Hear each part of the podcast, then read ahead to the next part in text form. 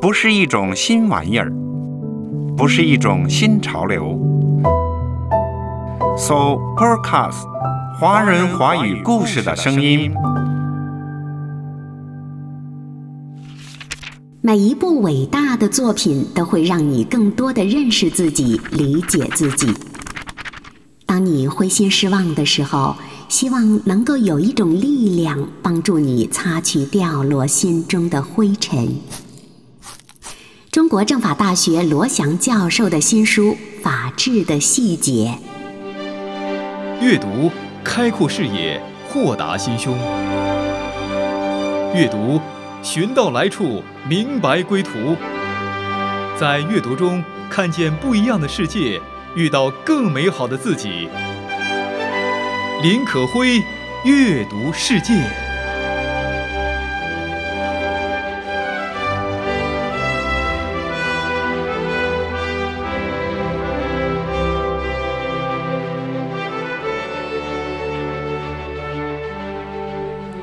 嘿亲爱的听众朋友，你好啊！我是你的好朋友可辉。嗨，今天我们走进的是罗翔教授全新的法学随笔《法治的细节》。我们并非要评述罗翔老师对于案件的分析和法理的思辨，而是要继续谈谈我们恒久的话题——关于阅读。在现实中，有的人觉得读书效用低，浪费钱和时间。罗翔认为这是当代的反智主义。另一种人呢，过于崇尚智慧，把阅读、知识追求推高到了无以复加的地步。他觉得这是上智主义。两种观点在作者看来都带有愚蠢的偏见。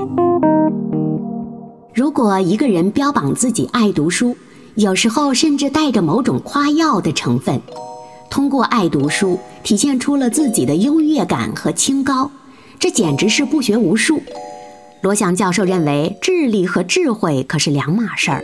真正的智慧一定是否定性的，也就是承认自己的无知。而真正的阅读的意义，就在攀登真正智慧的阶梯。这其实是一种悖论性的存在。人因为无知而读书，读书又让我们真正的承认了自己的无知和浅薄。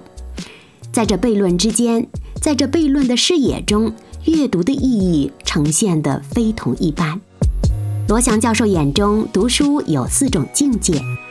接下来，我们走进这四种境界，也对号入座，看看我们是在这四种境界的哪一种之中呢？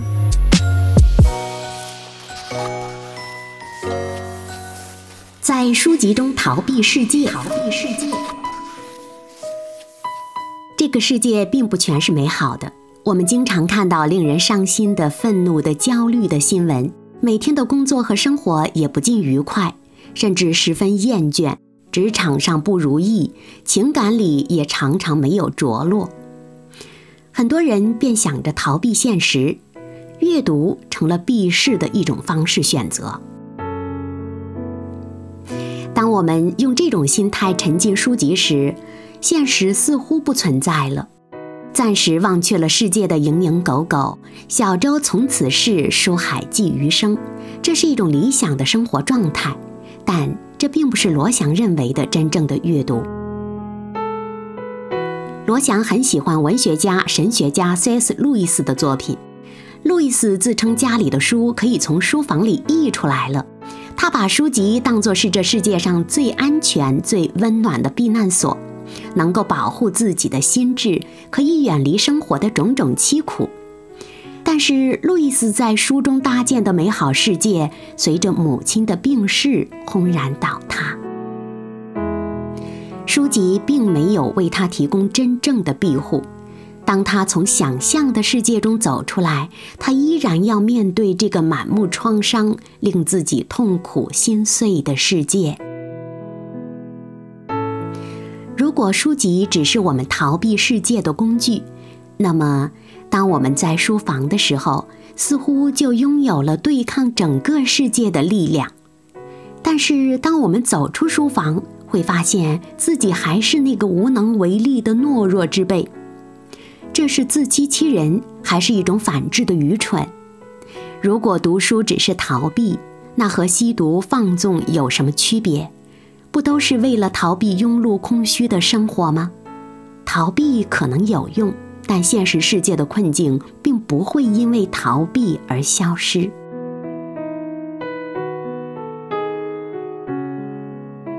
所以，当躲进书籍的世界，不管外面世界的时候，这种阅读的状态，在罗翔教授的眼中是不值得提倡的。那第二种呢，是在书籍中营造世界。营造世界。很多时候，我们对现实不满，转而在书籍当中去追求圆满。当然，也有很多人在网络游戏或者是科技网络等等之中去寻求圆满，方式不一样，但是追求的目标是一样的。但是这种圆满不可能是完全虚构的，头脑中任何的假设都是以现实世界的存在为基础的。也许对完美的追求就是我们作为人类的出厂设置。每当遇到不完美，就会立即激活这种本能。在书籍当中去想象和营造一种完美，这是很多读书人往往做出的选择。但是想象毕竟只是想象，我们在书籍当中也许获得了完美，可是只要看向现实世界，它依然不完美。这样的时候，我们就像鸵鸟一样，只是把脑袋埋进了书籍的沙土之中。这个世界并不真正变得完美，不因为我们看不到。而变得完美，这种营造的美可不真实，带着强烈的虚伪和自我欺骗。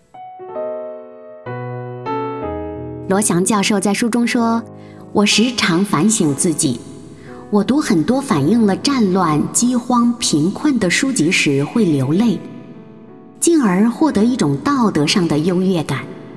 我为他人的苦难感同身受，为他人苦难的故事流泪。”为他人苦难的故事伤心欲绝，就自我感觉是一个道德高尚的人。但是我真的身临其境了吗？我付出实实在在的帮助了吗？我并没有，我仍然只是在书籍世界当中营造了一种我看不到的、想象中成立的所谓的感同身受和所谓的美好。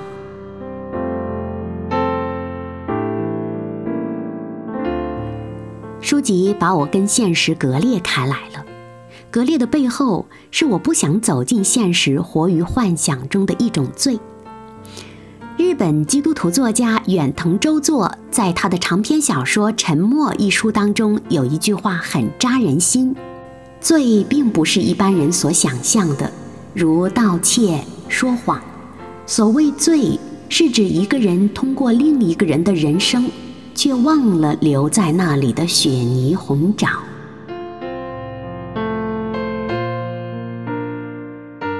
看到了他人的经历，却没有想过去帮他过得更好；看到了黑暗中的人类，却没有想到把自己变成一束光，帮他人度过黑暗，走向光明。如果我们只是想通过阅读营造一个假想的世界，却不愿意走入真实的世界和真实的人，在真实的世界当中去关心那些真实苦楚中的人，那么这种自我欺骗式的阅读其实毫无意义。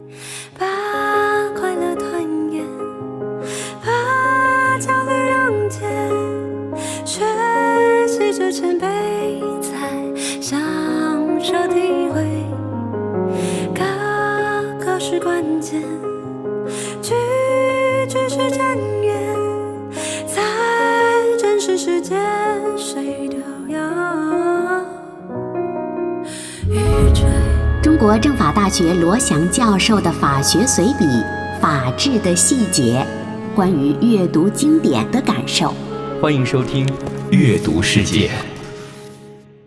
刚才罗翔教授讲到了阅读的两个境界，归结而谈，就是希望在阅读当中逃避现实的生活，或者是想象出一种完美的生活，用以避开糟糕的现实。也就是把读书当成了是一种出世，这并不是真正意义上的阅读。接下来，罗翔教授又提到了剩下两种阅读境界。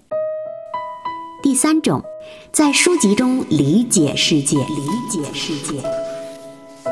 某种意义上来说，读书既是一种出世，又是一种入世。有一个持续采访特蕾莎修女三十多年的美国记者，向特蕾莎修女问道：“为什么你可以照顾那些垂死的病人，为他们洗脚、擦身体，但是我却做不到？我为你的行为感动。”但是我还是做不到。特蕾莎修女对记者说：“来，你面前现在就有一个人需要你的帮助，你可以为他清洗污垢，给他作为人的尊严。你不要老是在想，要做。”读到这段话的时候，我们感受到要在书籍中理解世界。才是真正的阅读，因为读书让我们能够拥有进入世界的力量和勇气。这样的阅读才是有意义的。我们都能在他人的故事当中获得教诲，也能够帮助他人书写故事。这就是为什么我们读到了英国诗人约翰多恩的《丧钟为谁而鸣》时会感动。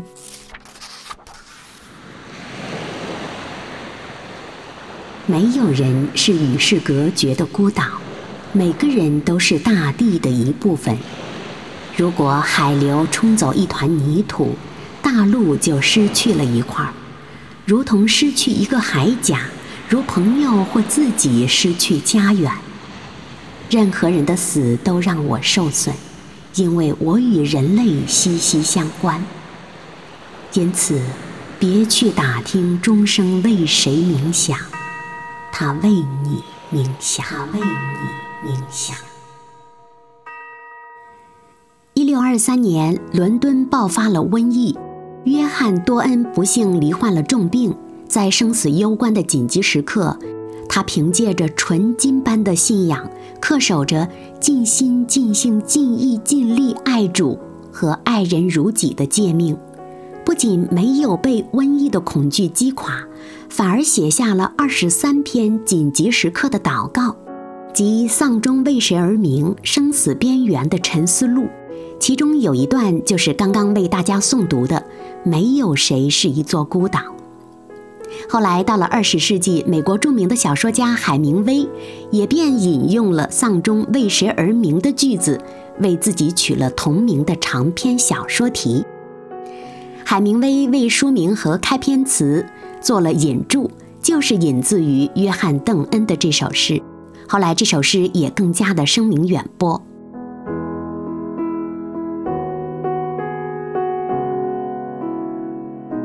诗句当中，我们知道每个人都不是一座孤岛，也知道即便在万重深渊一般的苦难当中，若我们能尽心尽意尽力的爱主，并爱人如己。我们就能够不再孤独地向前而行，我们就能够在黑暗当中发出光明。这样的一束光，既照亮自己，也影响他人。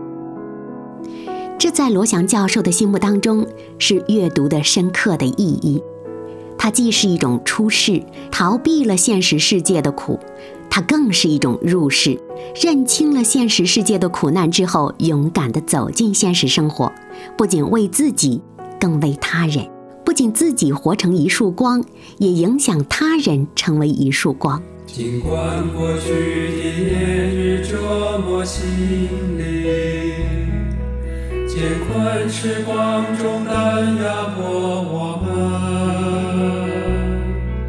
主啊拯救饱受惊吓的心灵，以那为我们预备的救恩。所有悲伤力量都奇妙遮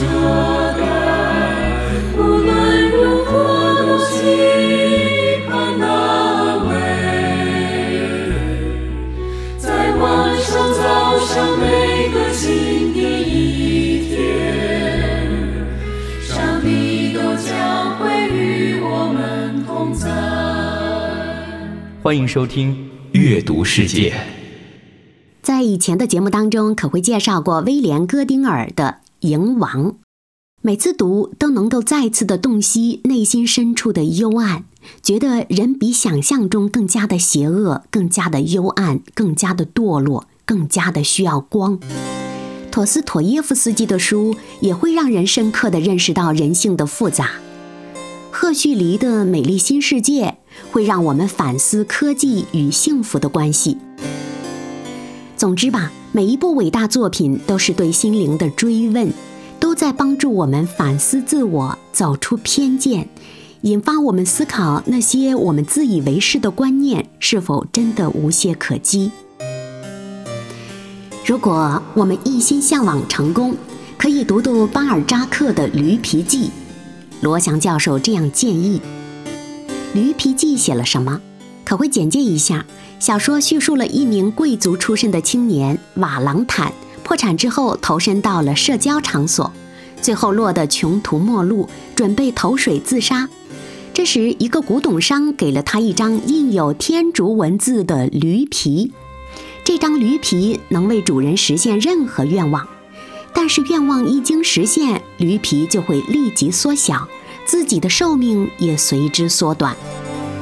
主人公瓦朗坦开始从虏获金钱的快感去填壑无尽的欲望，另一方面，象征他生命的驴皮也在欲望不断扩大的时候逐渐的缩小，把他一点点带进死亡。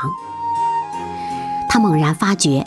死神已临近身旁，他眼睁睁地看着自己的末日来临了。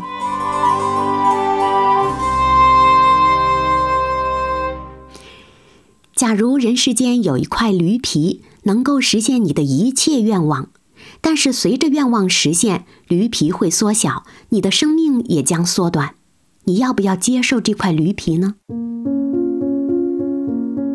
或者接受它之后，你如何处理生命和欲望的关系呢？深度阅读就是带给我们这样的思考：当我们一心追求着钱、房子、地位，向往所谓成功时，我们有没有想过，我们的生命也在枯干着、缩短着？生命的意义能否因为那些所谓的成功而变得更加深远呢？得到了他们，我们的生命是得到长久的实现了，还是愈发的缩短和枯干了呢？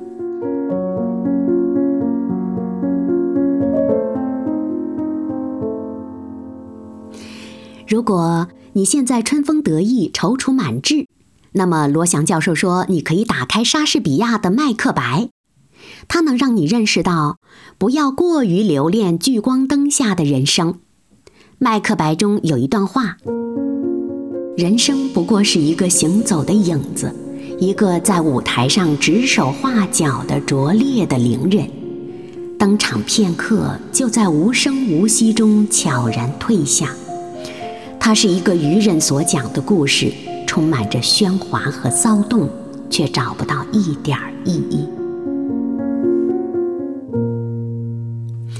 假如我们被眼前的春风得意胀满了眼帘，充满了头脑，忽略了生命是短暂的，生命的意义在于为他者施予和奉献中去体现，那么我们的人生可能就在匆匆忙忙之中，别人的指手画脚之中演完了，骚动完了，喧哗完了，最终剩下一片空虚。还有一些人被强烈的使命感所驱使，甚至为了使命不惜把他人当作工具。这时候，罗翔教授推荐我们看英国作家威廉·戈丁尔的另一部作品《教堂尖塔》。这部作品可会跟大家简单介绍一下。戈丁尔重要的代表作，是一部深入探讨人类信仰和绝望、理想与现实错综复杂的佳作。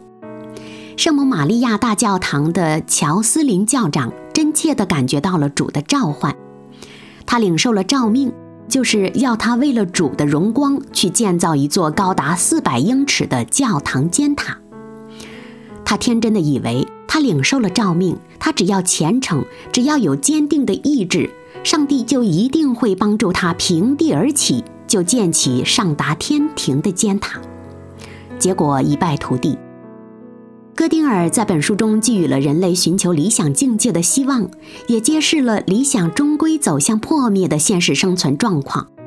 崇高的祈求和丑恶的现实，向善的纷争与罪恶的欲望，往往是相互交织的。通过荒诞与现实交错的画面，象征与隐喻并用的艺术手法，作者深刻揭示了人性和社会真相，那就是使命也许是真实的。当我们自我强加使命时，是否是一种自我的欺骗呢？经典的伟大的作品可以让我们更多的去理解这个世界，然后穿越这份理解，更多的认识我们自己。更多的认识自己之后，我们便拥有了智慧，去勇敢的面对眼前这复杂的世界。使用公交卡的乘客，喧嚣重复的生活，麻木机械的心灵，停不下来的匆匆脚步。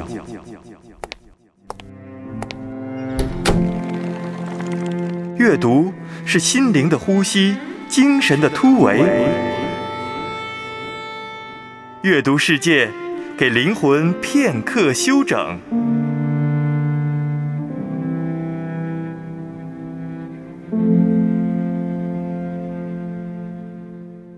刚刚提到的是在阅读的世界当中去理解世界，在书籍中去理解我们眼前复杂的世界。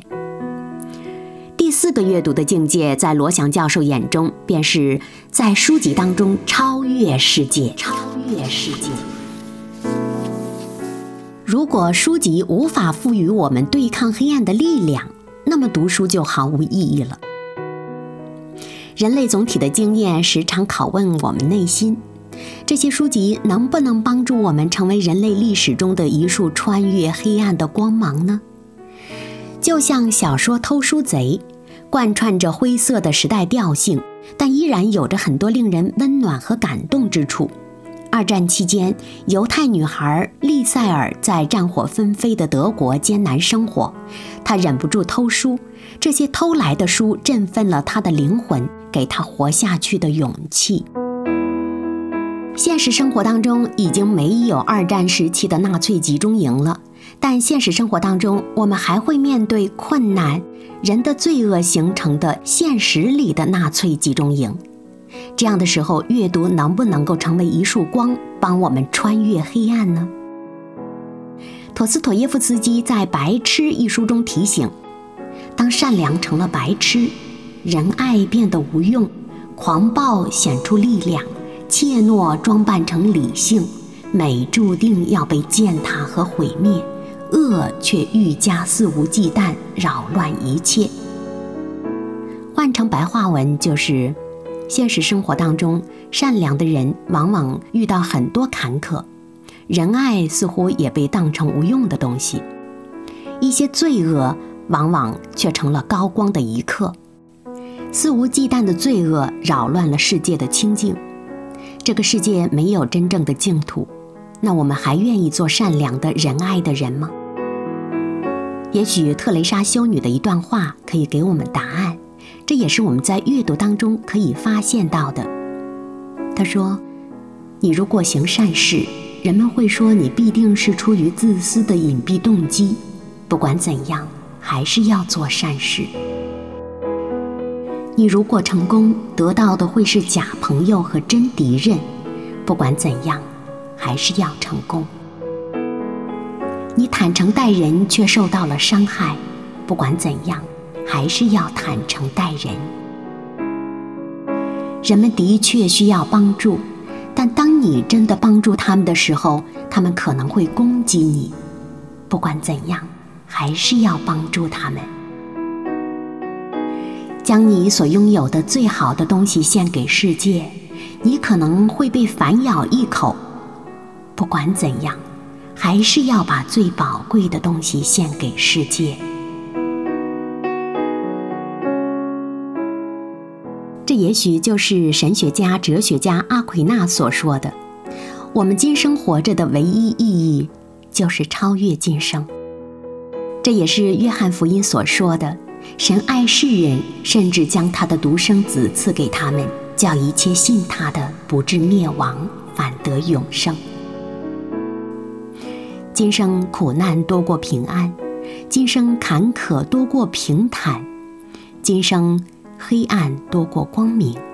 即便以上都成立，也没关系，因为我们活着的唯一意义是超越今生。超越今生，因着认识了上帝的儿子，认识了造物主，我们的今生便可以得到超越。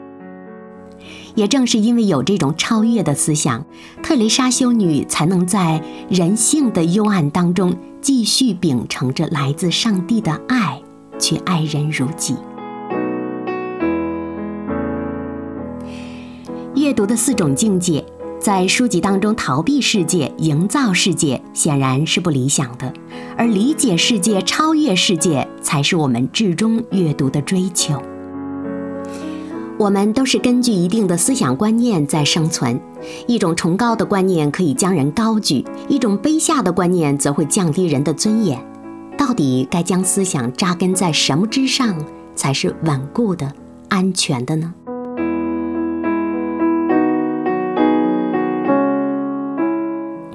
罗翔教授在书中讲了童话故事《三只小猪盖房子》的事儿。最终盖了结实的石头房子，他们才得到了真正的平安和安全。我们的思想要扎根在什么之上，才能得到真正的平安和安全呢？如果阅读是一扇门，是一束光，我们该在阅读世界当中去走进怎样的思想，去扎根于什么之上，才能让人生得以更加的稳固和平安呢？读书在某种意义上说，正是站在人类总体经验的基础上来获得安身立命的伟大观念。这种伟大的观念是无限接近真理的，它可以赋予人作为人的尊严，可以让我们活得有意义、有目的、有安全感，也能够让我们超越暂时的琐碎和有限，能够让我们有一种更高意义上的审视日常生活的能力。这种观念也能够像石头房子一样，来帮助我们抵御人生的艰难困苦和命运的当头棒喝。这样的伟大观念，它本身就是一束恒久不灭的光，它照亮我们前行的道路和我们心底的幽暗。可会想到约翰福音一章说：“万物是借着他造的。”凡被造的，没有一样不是借着他造的。生命在他里头，这生命就是人的光，就是人的光。在阅读当中，我们亲近真理，就更加的知道自己的无知和有限，才能不断的追逐真正的智慧。在阅读当中，我们拥有了否定的智慧，便能够探究真理的浩瀚。摒弃了独断和傲慢，也便能够更多的谦卑，更多的尊重，和光同尘，和而不同。读书在我们心目当中，就是让我们能够有力量进入世界，有勇气面对现实。愿来自造物主的恩惠、怜悯和平安，借助今天的节目，也借助真正意义上的阅读，在我们心底里扎根。愿真理和爱心的上帝常与我们同在。我是你的好朋友可辉，今天说到这里了，下期再会。所有悲伤力量都起了